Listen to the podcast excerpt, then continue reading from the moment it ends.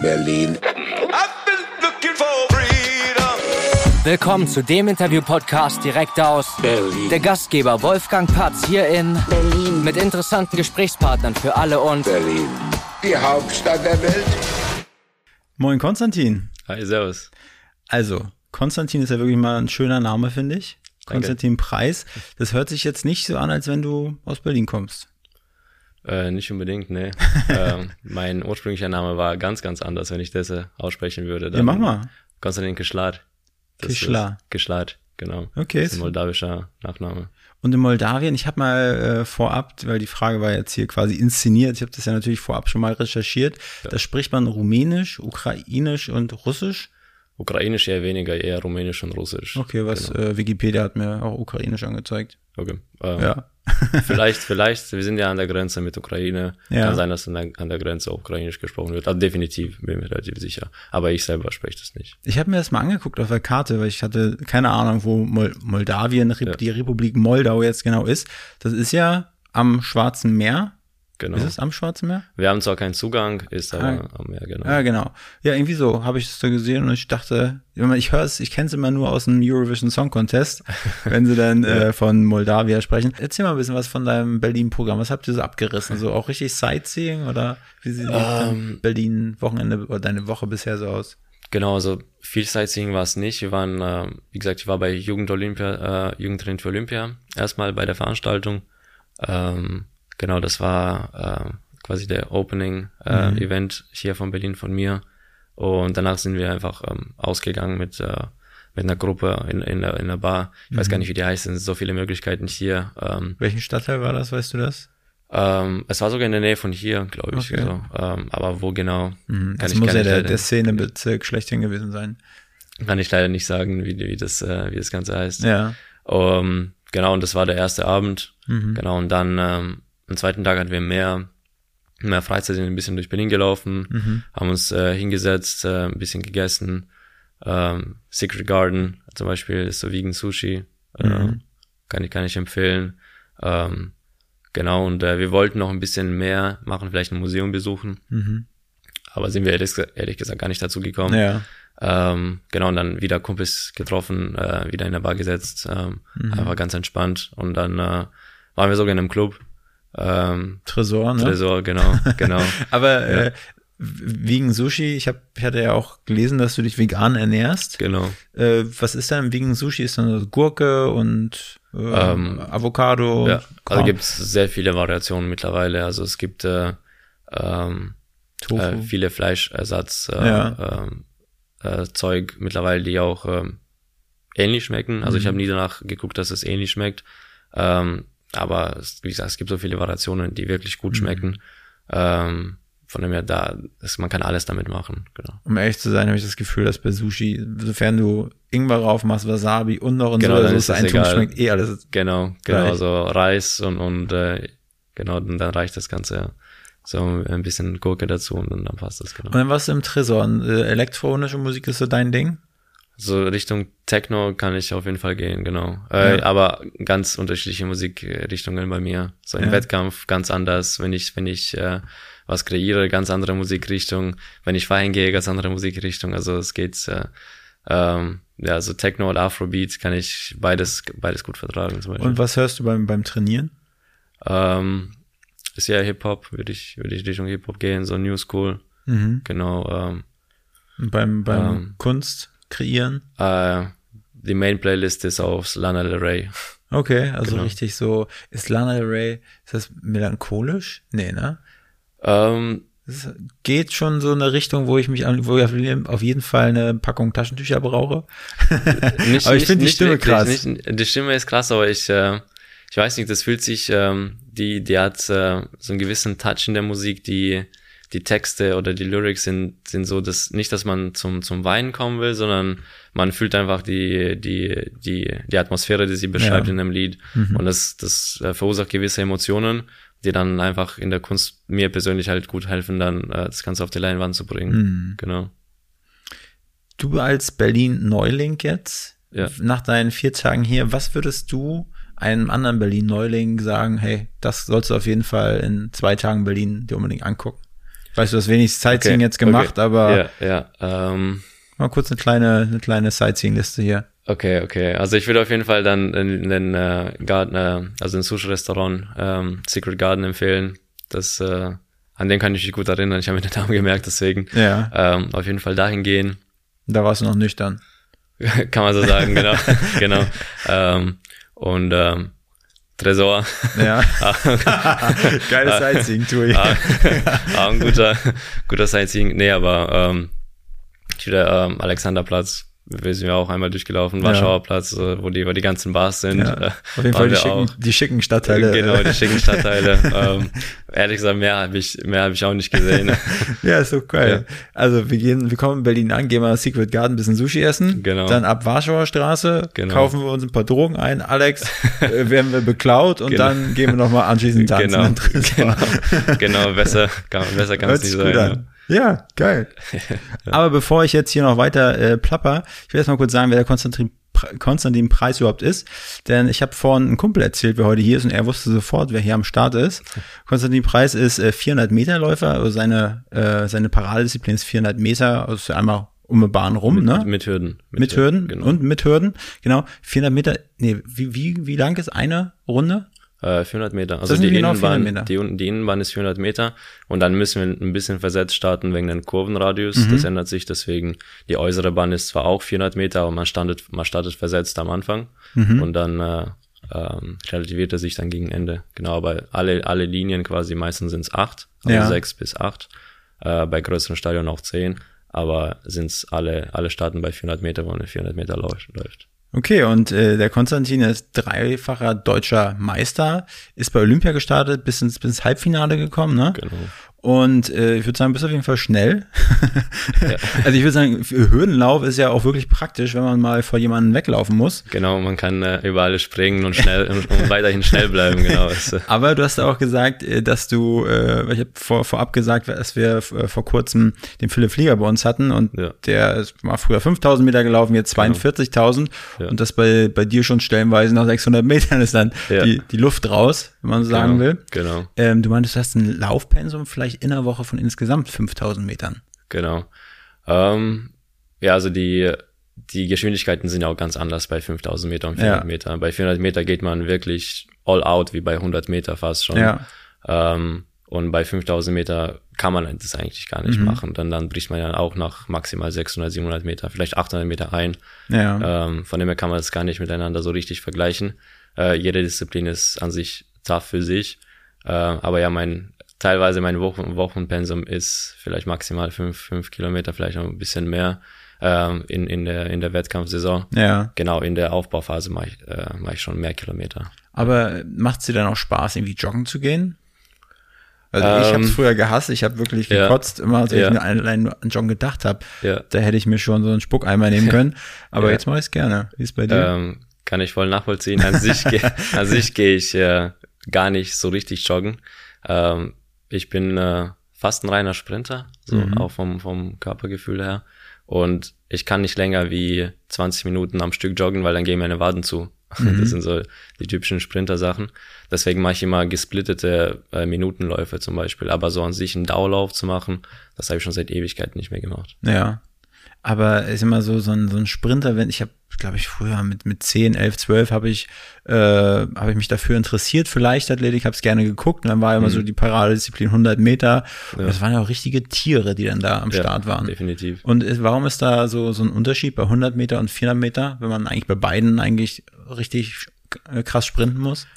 Bei 100 Metern, ähm, es ist schon doch, wenn man das genauer betrachtet, schon ein Riesenunterschied. Ist zwar beides eine Sprintdisziplin, also Kurzsprint und Langsprint kann man das äh, auch auseinander äh, unterscheiden, aber so im- im Grunde ist es ähnlich, man muss all out gehen, ähm, aber wenn man es ähnlich gleich, also wirklich eng betrachtet, dann ist es was ganz anderes. Die 100 Meter Sprinter müssen einfach die Masse bringen, um, um äh, die müssen die Technik perfektionieren auf den Punkt, damit das alles sitzt, damit die einfach schnell sprinten können, ohne viel Energie ähm, anzuwenden. Und bei 400 Meter kannst du es relativieren, auch mit der Körpergröße. Es gibt größere Athleten, die einen wirklich langen Schritt haben, aber nicht schnell sprinten können auf 100 Meter.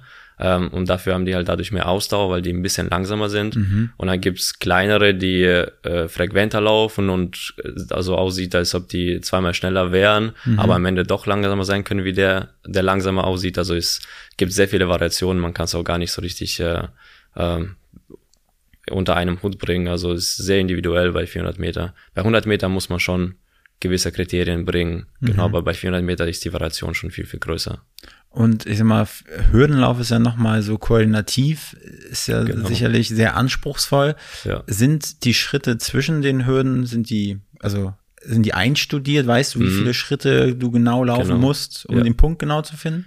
Äh, ja, also wir trainieren immer auf einen gewissen Rhythmus. Wir nehmen das vor und sagen wir, okay, auf die erste Hürde laufen wir heute 22 Schritte oder manche laufen auch 20 oder 19 Schritte. Ich brauche immer meistens ein bisschen länger, aber mehrere Schritte, weil ich ein bisschen kleiner bin als, als der Rest. Ähm, und dann zwischen Hürde 1 bis 5 äh, laufen wir jeweils 14 Schritte zwischen den Abschnitten. Und das versuchen wir dann im Training durch verschiedene Methoden immer quasi im Kopf einzuspeichern, laufen wir gewisse Schrittlängen, stellen ein paar Hütchen auf die Bahn und äh, oder laufen einfach mal über die Hürde. Ähm, also es gibt schon einen Rhythmus, den man vorhat. Ähm, es klappt nicht immer im Wettkampf. Man muss immer dann auch darauf eingestellt sein, dass was schief läuft, dass man einen Schritt mehr macht. Ähm, aber man tut sich immer darauf vorbereiten. Man hat schon einen gewissen Plan im Kopf, wie man laufen will. Mhm. Ja, also laufen, keine Ahnung. Also ich meine, ich habe mir in der, in der Recherche vorab, habe ich mir auch ein paar Sachen von dir angeschaut und da ist meines Erachtens deine Stärke, ist irgendwie nach hinten rauszukommen. Genau. Und da denke ich ja auch, da verarscht man doch die anderen voll. Ne? Die denken, die haben es schon geschafft. Im Endeffekt, Ja. okay, die kenne ich ja wahrscheinlich, was auch dein Stil zu laufen ist. Ja. Aber dass man nochmal nach hinten raus so anziehen kann, Ja. das finde ich schon beeindruckend. Also, weil ich so vom Kopf her, natürlich ist es jetzt Autonormalverbraucher, ich würde einfach loslaufen, richtig all in gleich gehen Mhm. Und denken, okay, so laufe ich am effektivsten. Ja. Aber du äh, machst das, ist es wie so eine Taktik, die man dann auch hat, so eine Strategie, die man fährt, dass man guckt, was können die anderen und kannst du dann auch, also nach 125 Metern zum Beispiel, kannst du dann schon sehen, okay, ich kann meine Strategie nicht ganz durchfahren, ansonsten wird es zu knapp.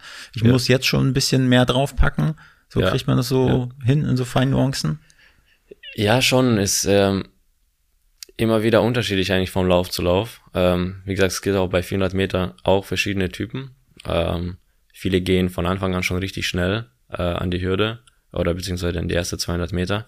Ähm, wobei wir, wenn wir das in die Nationalmannschaft nehmen, wir trainieren ab und zu mal zusammen. An sich sind wir im Training immer ohne Hürden ähnlich schnell, sagen wir mal, sagen wir mal gleich schnell. Ähm, aber was die Hürden angeht, sind wir dann am Start immer unterschiedlich, weil wir verschiedene Rhythmen haben, genau auf die erste Hürde und die zweite Hürde. Und ich gehe normalerweise, äh, also anfangs immer ein bisschen langsamer an, weil ich mehr Schritte mache äh, und deshalb ein bisschen frequenter bin. Äh, deswegen sieht es immer ein bisschen langsamer an, äh, aus. Ähm, dadurch spare ich irgendwie automatisch ein bisschen mehr Energie und habe hinten raus einfach mehr Energie. Das, das gleicht sich dann immer, äh, immer aus.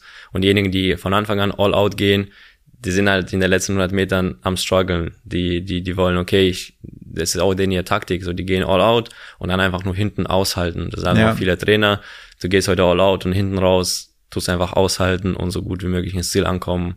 Ähm, und bei mir ist so, ähm, ich kann auch all out aus, äh, gehen schon, also das ist möglich und hinten raus dann kämpfen.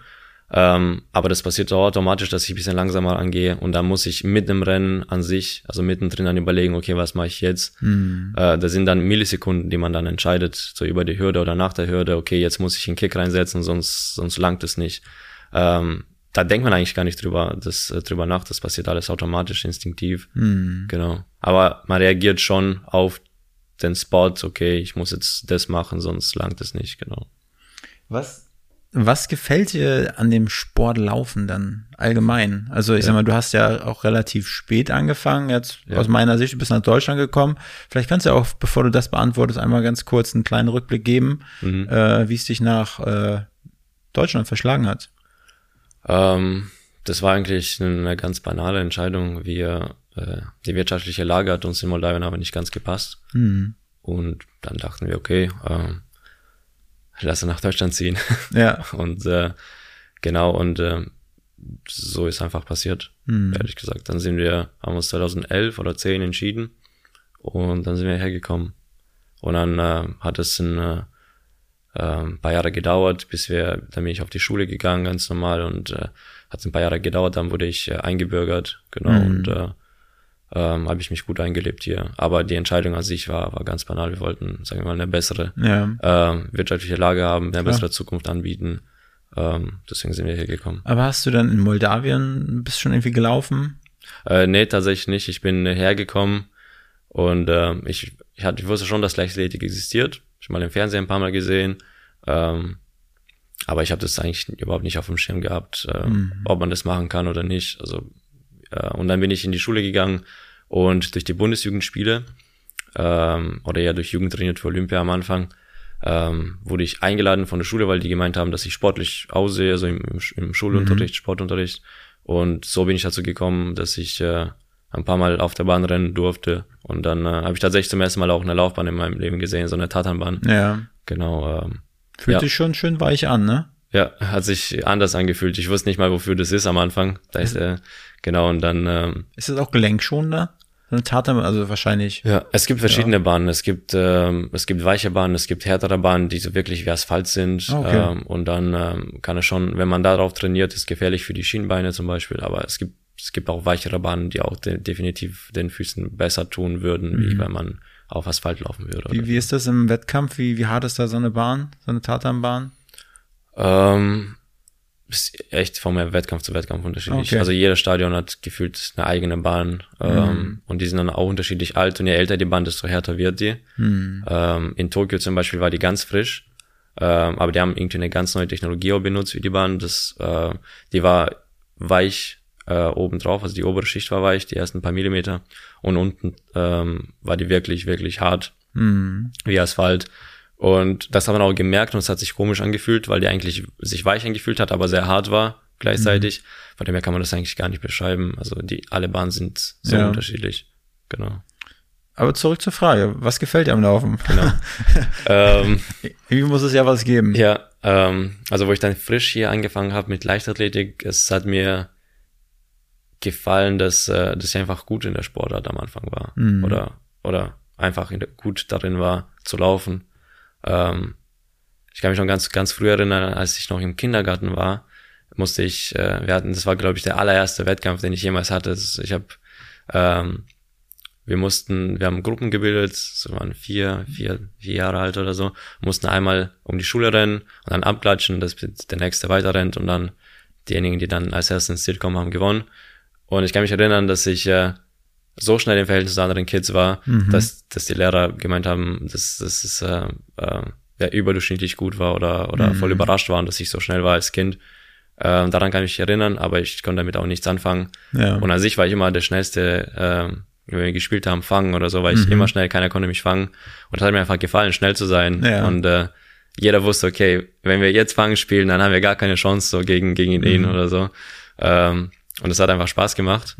Und ähm, ich habe einfach diesen Spaß beim, beim Leichtathletik an sich gar nicht verloren. Also im Wettkämpfen habe ich dann wieder das Gefühl gehabt, okay, Wenn du anders schlägst, ja. genau, ich bin, ich bin schnell, das macht Spaß. So. Ja.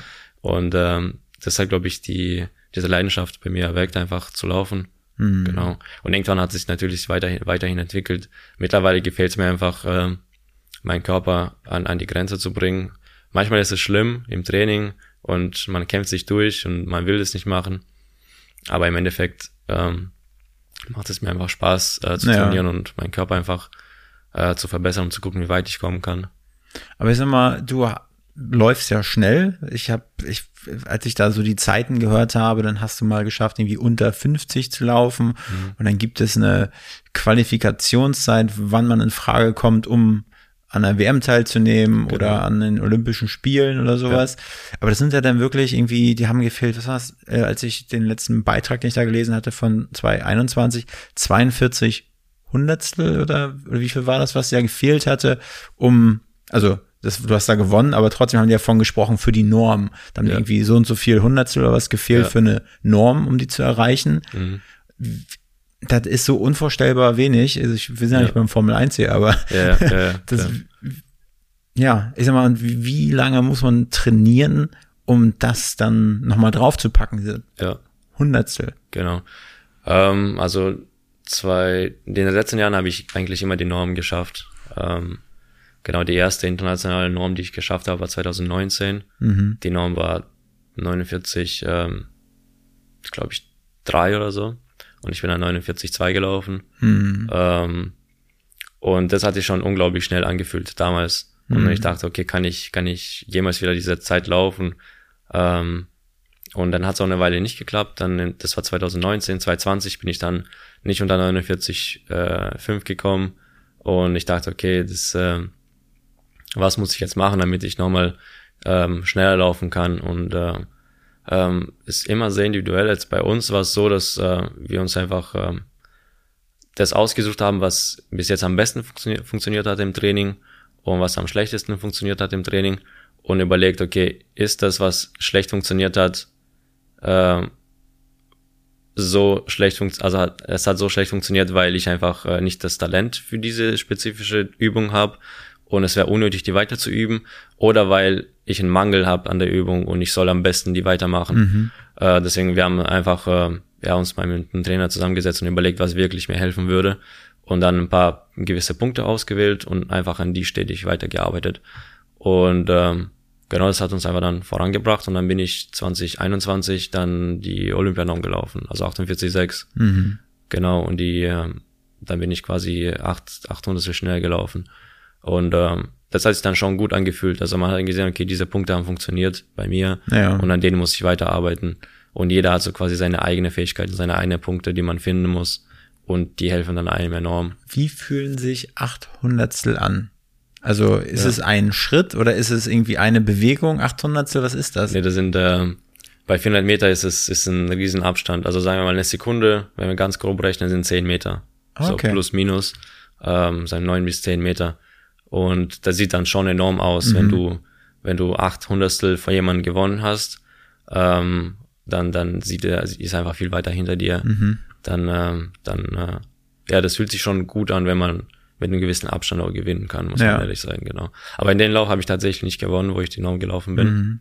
Es hat ein anderer eine 48,4 gehabt und oder 5 und er war dann einen Meter vor mir zum Beispiel, genau. Und diese Zeit muss man in einem Wettkampf gelaufen sein, nicht im Training. Nee, da muss, muss man offiziell im Wettkampf laufen. Ja. Training, Training zählt nicht. Aber es ist egal, was für ein äh, Wettkampf das ist, ob es jetzt irgendwie Vorrunde war oder keine Ahnung was. ja, also es, äh, es gibt einen gewissen Zeitraum. Ähm, ich glaube von ähm, ab, ab jetzt zum Beispiel bis, ich weiß, wann ist die WM nächstes Jahr? Ich glaube irgendwann Anfang August, ich weiß nicht genau. Da muss man zwei Wochen davor die Norm haben, sonst darf man nicht laufen. Genau, das ist dann Deadline. Okay. Genau. Also spätestens dann, oder? Genau, spätestens zwei Wochen davor. Es gibt dann, sagen wir mal, 20. Juli äh, oder Juni. Genau, bis dahin kann man das laufen. Und wenn man bis dahin nicht geschafft hat, das ist der letzte Tag, dann darf man nicht starten. Genau. Und dann gibt's ab dem kurzen äh, oder seit dem letzten Jahr auch eine Punktetabelle.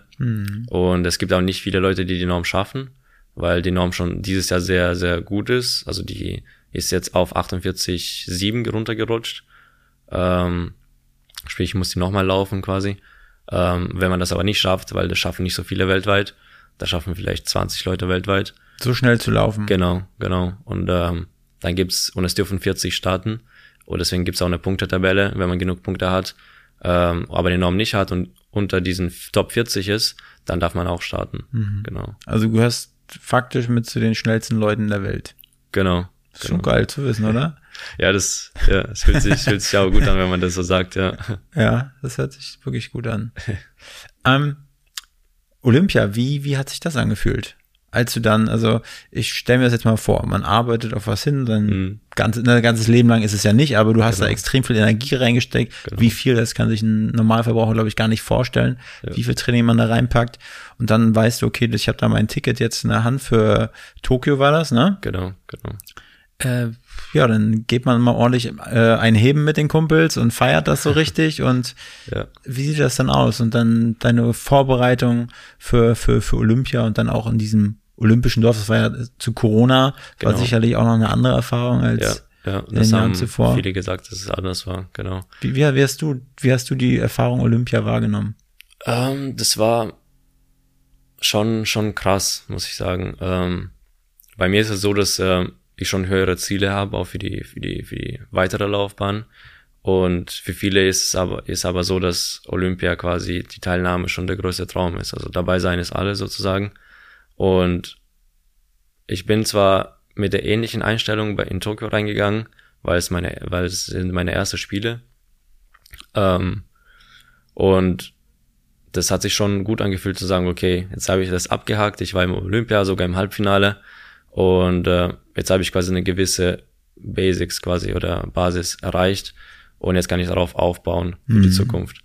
Ähm, wo man es erreicht hat, hat sich es hat sich einfach euphorisch angefühlt. Okay, die ganze Arbeit hat sich gelohnt und in dem Jahr war ich auch viel verletzt und ich habe mich einfach erleichtert gefühlt. Okay, jetzt habe ich die Zeit, jetzt bin ich safe dabei. Jetzt muss ich nur gesund bleiben und und dann wird das alles gut sein. Und ja, das hat sich einfach, ähm, wir waren so viel unterwegs mit, mit, den, mit, den, mit den Jungs auch, 400 Meter Hürdenkader, wir verstehen uns alle richtig gut. Ich habe mich schon mhm. drauf gefreut, so einen Monat mit den Jungs unterwegs zu sein ja. und äh, das zu machen, was wir lieben und, und zu trainieren zusammen. Das hat unglaublich viel Spaß gemacht. Man hat gar nicht so an Olympia an sich gedacht. Das ja. war einfach so ein, so, ein, so ein großes Ereignis. So, man wird es niemals ja. vergessen. Ähm, Genau, und äh, ja, ich war einfach euphorisch und erleichtert angefühlt, wo ich es einfach geschafft habe. So, okay, jetzt bin ich dabei, jetzt, äh, jetzt kann die Reise losgehen sozusagen, jetzt kann man das genießen. Mhm. Und äh, nachhinein hat man sich leer gefühlt, wo das Ganze vorbei ist. Man war zu Hause, man war einen Monat unterwegs und jetzt liegt man im Bett und denkt man sich so, okay, shit, was mache ich jetzt? was? Ähm, ja. Das hat sich dann auch bei vielen leer angefühlt, habe mit ein paar Athleten dann geredet. Ähm, aber an sich hat sich das Ganze voll gelohnt, die ganze Arbeit, die man investiert hat. Und äh, ja, jetzt kann, jetzt kann ich sagen, ich war bei Olympia. Ja. Ähm, man weiß ja nie, wie, man weiß ja nicht, wie die Karriere dann weiterhin geht, mhm. ob man es wieder schafft oder nicht. Man hat es vor, man trainiert, man, man hat es vor, man trainiert darauf. Aber ob es man schafft, weiß man nie. Aber jetzt hat man es geschafft und jetzt hat man es einfach, jetzt kannst du ja keiner mehr wegnehmen.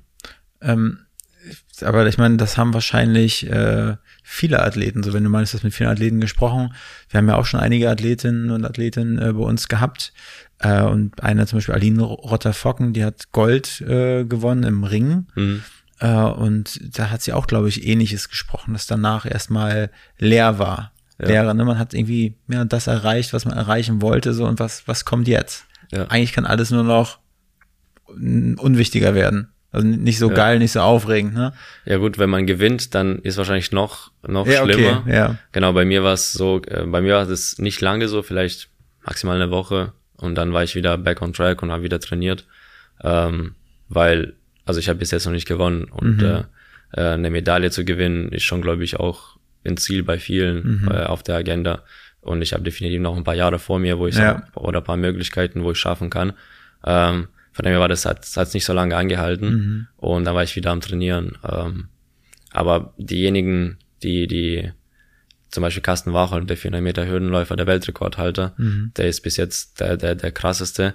Der hat ähm, ähm, den den den Weltrekord um über eine Sekunde verbessert. Also niemand, also jemals keiner hat gedacht, dass das möglich ist, so schnell zu laufen. Mhm. Und er hat es geschafft, ist äh, Olympiasieger geworden, Weltmeister geworden, zweimal Europameister, mehrmals. Ähm, hat auf jeden Fall alles abgehakt, was man abhaken kann. Mhm. Und äh, so in seinem Fall hätte ich zum Beispiel gar nicht gewusst, was, äh, was, was ich jetzt machen soll. Ja. Ähm, es gab auch eine, eine, es gibt auch eine Athletin, Sidney McLaughlin, auch äh, 400 Meter Hürden bei Frauen, äh, hat dieses Jahr auch den Weltrekord, Weltrekord so krass verbessert, ähm, dass wahrscheinlich für die Ewigkeit stehen, stehen bleibt.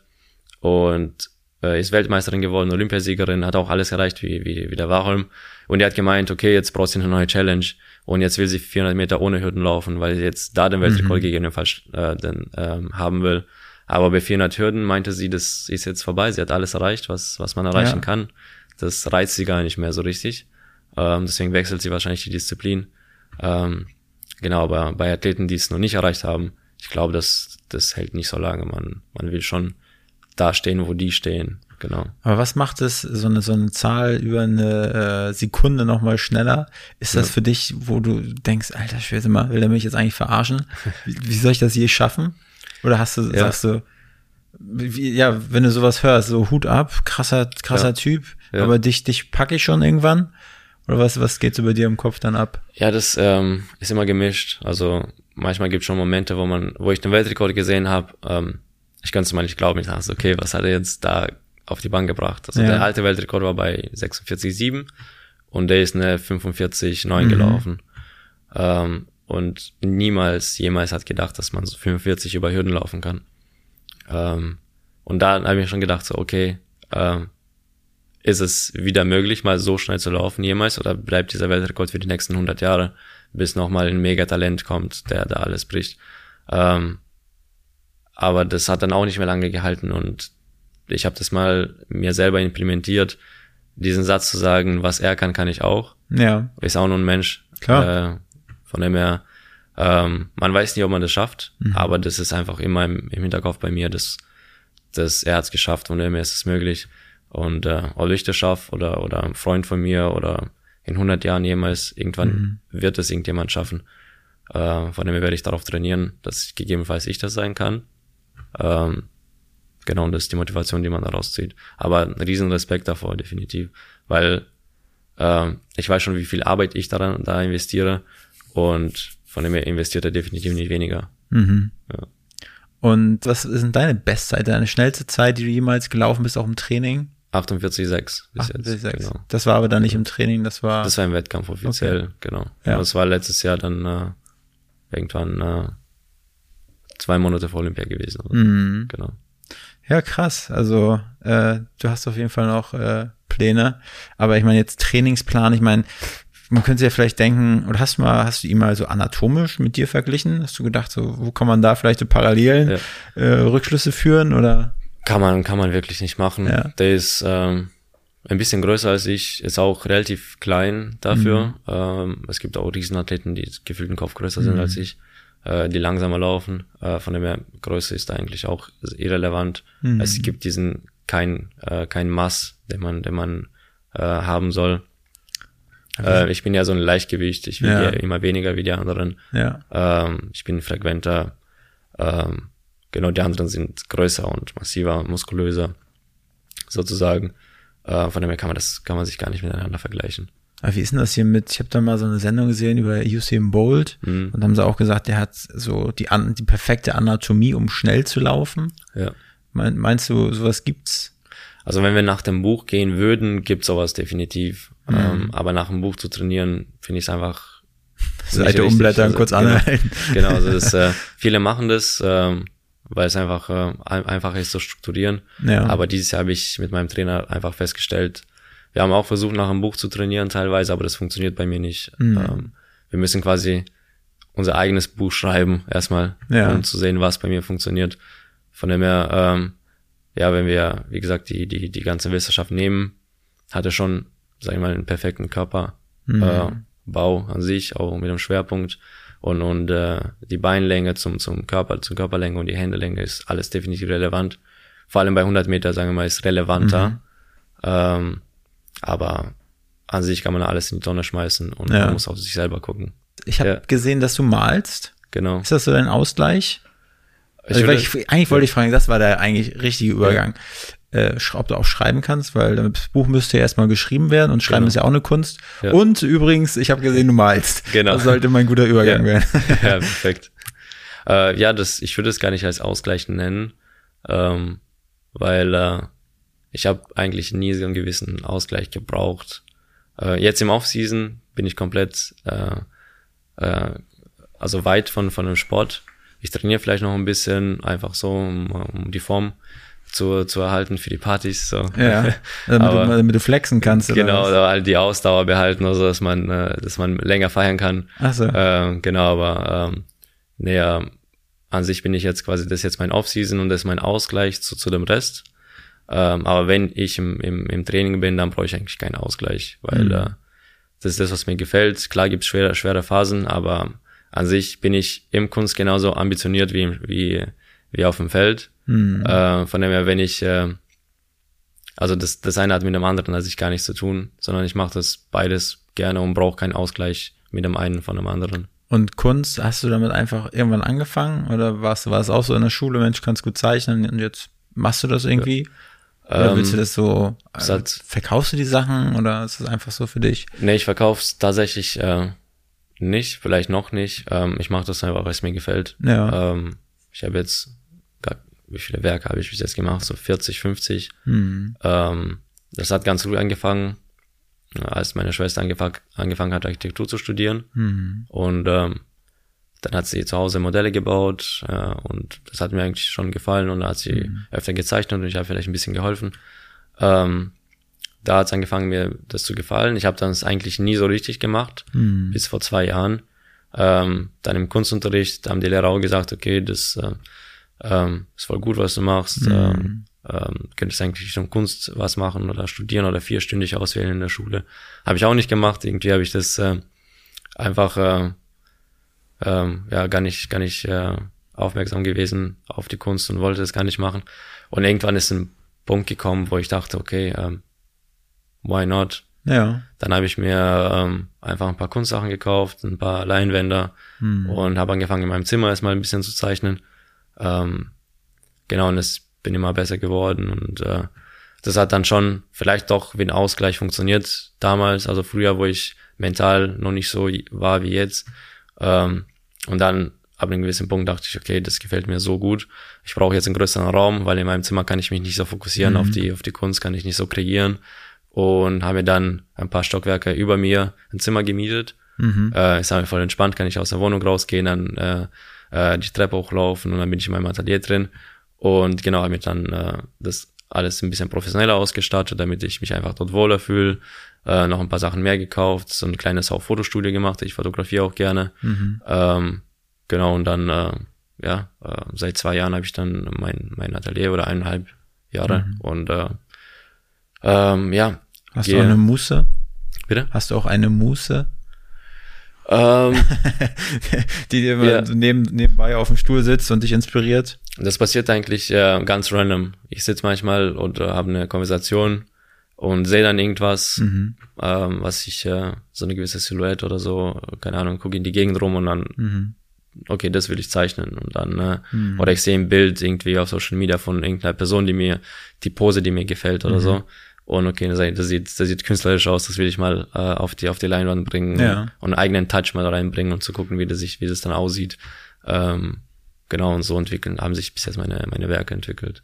Also wie ich dich jetzt hier sehe, ne? wie du reingekommen bist hier ins Studio und dann, wenn du jetzt erzählst, Kunst ist dein Ding und Party, du warst ja jetzt, kommen wir gleich, kommen wir gleich zu, warst ein bisschen feiern hier. Ja. Eigentlich wäre Berlin doch auch eine richtig geile Stadt für dich, oder?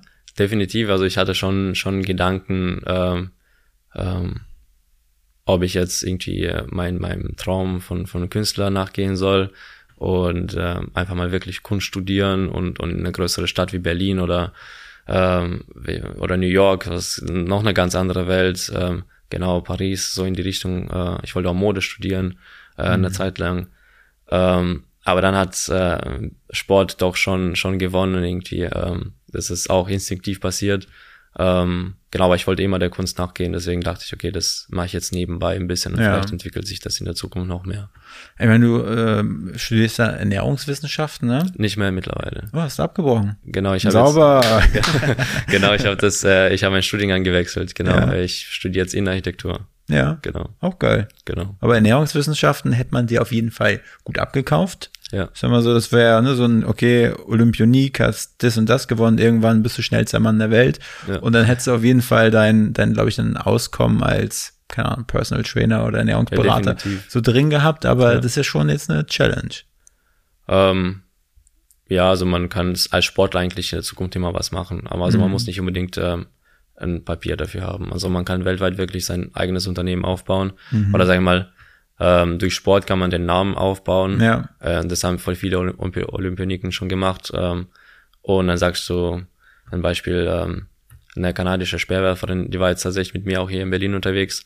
Ähm, und äh, sie ist dreimal bei Olympia gewesen Mhm. und äh, kanadische Speerwerfer, äh, Rekordhalterin, genau.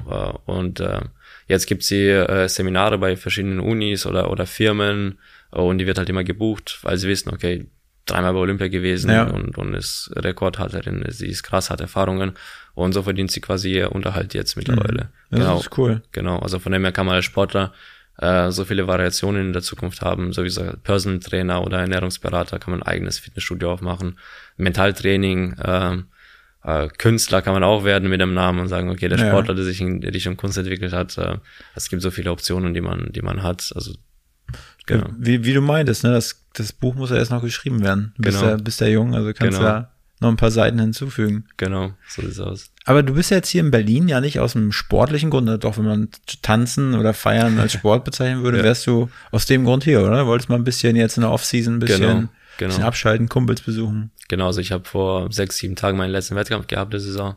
Das war in äh, Bellinzona. Wo war in der das? Schweiz. Bellinzona in der Schweiz. Ähm, und danach war ich ein, zwei Tage zu Hause und dachte, okay, jetzt, jetzt geht's in die Offseason. Ich habe ein paar Kumpels in Berlin. Ähm, kann ich die besuchen? Das haben wir letztes Jahr auch gemacht. Genau, jetzt bin ich hier seit, seit vier Tagen, habe noch ein paar Sachen kombiniert, wie jetzt hier Podcast. Ja. Und gestern hatte ich noch mal einen Podcast mit meinem Mentaltrainer und äh, ich war bei der Jugend trainiert, äh, bei der Abschlussfeier, weil ich äh, Sparte bin, für Jugend trainiert für Olympia. Genau war ich bei der, bei der Siegerehrung, habe ich die dann gemacht. Ähm, habe ich das Ganze ein bisschen kombiniert Ja. und dann nebenbei noch ein bisschen äh, Kumpels besucht, bisschen entspannt, genau. Wie kommt man dann jetzt noch zu so einer Olympiasiegerin oder dreifachen Olympiasiegerin, äh, die jetzt einfach mal Also nicht mitzieht? für Siegerin, die war bei Olympia dreimal, Okay, genau, und genau. kanadische Rekordhalterin. Wie man dazu kommt, sie Ja. kennenzulernen. Nee, also jetzt, ja, wie hast du die jetzt kennengelernt? Wie? Wir haben uns tatsächlich äh, auf dem Wettkampf kennengelernt in Mhm. äh, Monaco. Sie, äh, ähm, sie hat ihren ähm, Geldbeutel verloren im, oder vergessen im Flugzeug. Mhm. Und dann habe ich auf ihre Sachen aufgepasst und dann waren wir zusammen essen und so haben wir uns kennengelernt auf dem Wettkampf. ja. Und äh, das war 2020. Mhm. Und äh, ab und zu, also dann klar auf Instagram ein bisschen connected, Ja. ein bisschen geschrieben, Kontakt gehalten. Und dieses Jahr haben wir es wieder in Brüssel auf dem Wettkampf getroffen, äh, waren beide da. Und sie meinte, ja, ich bin in Berlin. Ähm, Also lebt da jetzt, oder? nee, nee, die, die besucht auch ein paar Freunde in Berlin. Und ich meine so, ich bin auch in Berlin, aber ich war eine Woche später. Also ich, ähm, sie hätte eigentlich, die war letzte Woche bis jetzt da, aber sie hätte eigentlich vor fünf Tagen abreisen müssen. Aber wegen mir hat sie dann gesagt, okay, wenn du in Berlin bist, dann kann ich verlängern. Und jetzt waren wir beide äh, dann quasi mit, mit den Kumpels hier dann unterwegs. Ja. Genau. Ähm, beschäftigst du dich jetzt aktiv mit dem Gedanken, vielleicht nach Berlin zu kommen? Ähm, nee, nicht wirklich. Ähm, ich, äh, also meine Trainer sind in Sindelfingen und Karlsruhe. Mein Verein ist VfL Sindelfingen. Ähm, Trainer Sebastian Markert und äh, die Zusammenarbeit ist einfach ähm, so gut, dass ähm, ich einfach keinen Trainerwechsel machen will. Ja. Und ähm, wir haben uns vorgenommen, ähm, jetzt bis äh, Olympia 24 nochmal noch mal einen Step nach vorne zu gehen, das Training anzupassen. Und ähm, ja, meine, meine Lage dort stimmt einfach. Ich habe alles in der Nähe, ich weiß alles, was ist, äh, wo es ist, ich kann überall trainieren. Ähm, Ja. Genau, ähm, ja, einfach alles organisiert schon dort. Und jetzt nochmal einen Wechsel zu machen, das wäre äh, vielleicht nicht so kurzfristig, bis Olympia sind immer noch, also zwei Jahre so zu sehen, bisschen weniger. Aber ähm, nee, die, Zusammenarbeit, die Zusammenarbeit ist einfach zu gut, um, um die einfach Ja. abzubrechen. Und äh, das ist tatsächlich der Hauptgrund, warum ich noch dort bin. Mhm. Äh, wenn jetzt die Trainerlage nicht so gut wäre, dann äh, wäre ich definitiv offen, äh, Mhm. meine Trainingsstätte zu wechseln, genau. Ja, geil. Und dann würde ich definitiv meine Kunst äh, äh, Sachen dann mit einbeziehen und dann eine Stadt aussuchen, wo ich das auch besser ausüben kann. Vielleicht Berlin, vielleicht Paris, vielleicht New York City. Warst du Genau. schon mal in New York und Paris? Äh, in Paris schon, in New York, in New York noch nicht. Ist auf jeden Fall auf der auf der Liste. Ja, ist eine, ist eine coole Stadt. ja. Auf jeden Fall. Für Künstler vor allem ähm, definitiv ist, äh, so viel Gutes gehört, genauso viel Schlechtes gehört. Äh, also man kann dort von Tag eins auf zwei berühmt werden ähm, oder man kann es auch nie schaffen. Ja. Genau. Ich meine, ich hatte mal einen Saxophonisten hier, Mhm. der ein, Deutscher, der äh, ich glaube ursprünglich aus Regensburg kommt oder so, und der ist auch nach New York gegangen, weil das war für ihn einfach so top-notch. Ne? Da kommt die Ja. Creme de la Creme der Saxophon-Szene her und er wollte es auf jeden Fall auch wissen in New Ja, York und genau. spielte an den angesagtesten Clubs, also hat es irgendwie geschafft. Ja, Ähm, ja, ich weiß auch nicht, ich glaube, der spielt auch mit dem Gedanken, mal wieder zurückzukommen. ja. Naja, Ob man das will nach, nach, nach so einer Erfahrung, weiß ich nicht, aber ist auf jeden Fall geil, ja. aber bei dir geht's jetzt gleich wieder in den Zug. Um 19 Uhr meintest du, fährt der Zug, ne? Genau, um 19 Uhr fahre ich dann zurück und morgen fahre ich, übermorgen fliege ich dann in Urlaub, Wo geht's hin? Thailand, nach äh, Koh Samui auf die Insel. Richtig gut. Und mit wem fährst du dahin oder fliegst du? Ähm, alleine tatsächlich. Ähm, genau, ich bin dann, ähm, also mindestens bin ich, mindestens eineinhalb Wochen bin ich alleine. ja. Und dann habe ich durch Zufall erfahren, dass ähm, noch ein guter Kumpel nach Koh Phangan geht. Das ist ja die, die Nebeninsel, eine halbe Stunde mit einem Boot. Ja. Und ähm, die sind dann länger da, die sind über zwei, drei Monate dann dort. Richtig cool. Genau, von dem her werde ich definitiv, definitiv die ein paar Mal sehen. aber an sich gehe ich, äh, gehe ich alleine hin. Aber erstmal geplant für anderthalb Wochen. Äh, erst, nee, an sich bin ich dreieinhalb bis vier Wochen dort. Das ist schon geil. Genau. Ja. Genau. Ich war auch schon ein paar Mal da. Ja. Auf jeden Fall sehr cool. Ja. Auch Kotao ist ja auch gleich da. Mhm. Ähm, wenn du, wenn du irgendwie Bock hast, einen Tauchschein zu machen oder so. Kotao Ja, ist auf jeden genau. Fall richtig geil zum Tauchen. Ja. Obwohl ich gehört habe, äh, dass Kotao, glaube ich, die Insel ist, wo die meisten äh, Touris äh, umgebracht werden. Ich glaube Koh Samui an sich, weil die einen Flughafen haben, Ja. so wie ich es verstanden habe. Da sind mehr Touristen. Kopangan ist eher so einheimische Ja. Insel. Und ähm, bei der anderen Insel weiß ich tatsächlich Ich meine umgebracht. Also die, äh, wo quasi meisten Also umgebracht werden. Ich Ja, habe untergebracht Nein, um, umgebracht. Also, wo umgebracht. Die meisten Todesfälle waren da irgendwie in diesem Okay, Konstrukt. okay das, Kotau. weiß, das weiß ich nicht. Ich war Okay. auch schon mal da, aber Ja. vielleicht solltest du nicht hin. Ich, ich check das mal, aber ich, äh, ich bleib eh nur Koh Samui und Kopangan, die zwei Inseln. Genau, Ja. denke ich mal. Also ich Und- war auch überrascht von Koh Samui. Das erste Mal, als ich da war, das war zum Wasserfest. Hm. Äh, wie nennt sich das? Songkran oder sowas. Das ist das irgendwie so ein, so ein heiliges Fest im April. Und dann ist da auf jeden Fall Party ein paar Tage lang, wo Ja. die dann so mit Wasser rumspritzen und ähm, was soll ich sagen, genau. Und da habe ich eigentlich gedacht, Koh Samui ist eher so, ja, irgendwie eher so ein bisschen so wirklich Touri. Aber Ja. wenn du da mal ein bisschen mehr, äh, länger drauf verbringst, ein bisschen mehr Zeit verbringst, Ja. bietet dir die Insel eigentlich schon alles, was du brauchst. Ja, das glaube ich auch. Also ich habe definitiv vor, beides anzuschauen. Ja. Ähm, und dort ist verhältnismäßig auch alles wirklich äh, viel billiger, so eine. Wohnung dort zu mieten. Und ähm, von daher bin ich da auch sehr flexibel. Mhm. Und ähm, ich habe auch vor, die Insel auch ein bisschen äh, selber zu erkunden mit, mit einem Fahrrad oder so. Mhm. Äh, genau. Dann äh, die Strände und äh, vor, so quasi so ein Retreat-mäßig zu machen, so vielleicht mal eine Woche off-grid zu sein, Mhm. wird auch mal gut tun, glaube ich. Ähm, Bestimmt, ja. und ich glaube, die Insel bietet es definitiv an. Ja, definitiv. Aber äh, hast du denn so als Sportler, hast du da auch Zeit für die große Liebe? Auch eine gute Frage. ähm, Verzagen wir Ja. auf später oder was? äh, ist bei verschiedenen, äh, weil bei anderen Sportlern ist immer unterschiedlich. Jetzt ein, äh, ein Franzose habe ich auf seinem Channel gesehen, der ist ein Jahr jünger als ich. Der hat geheiratet letztens. Ähm, Mhm. Ja. Genau, dann noch ein anderer ähm, deutscher Hürdenläufer, der ist auch äh, äh, engaged, was heißt auf Deutsch? Äh, ver, verlobt. verlobt, verlobt, genau. Ähm, und der ist gerade mal ein Jahr älter oder zweimal Mhm. Älter als ich.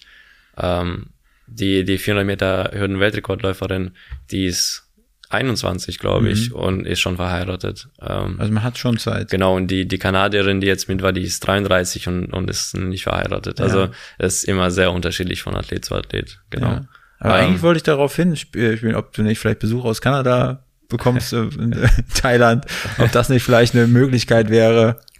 Ähm, ja, also ich gucke jetzt nicht so spezifisch. Also, ähm, Also, also wenn da ein Kind bei, äh, wenn ihr ne, zusammenbleiben würdet, und Kinder machen würdest, das wären die perfekten Athleten.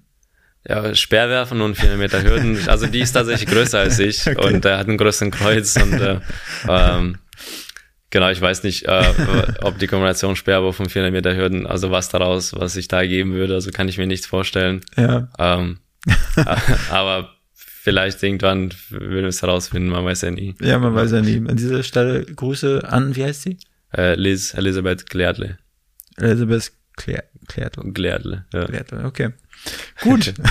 Also wir nähern uns dem Ende hier des Podcasts. Äh, wie hat's dir gefallen? Ähm, es war sehr entspannt, ein spannender Gespräch. Ähm, er ging in alle Richtungen möglich. Ja, ohne, Genau. ohne Struktur. Ne? Normalerweise Genau. ist die Struktur ein bisschen anders. Ja. Jetzt haben wir Berlin zum Schluss gemacht. Genau. Äh, aber pff, ja, ist, ist manchmal so im Leben, ne? Ja, bisschen Ähm, durcheinander, aber definitiv Spaß gemacht. Letzte Frage, und die bleibt aber auf jeden Fall immer die letzte Frage, Ja. egal was kommt.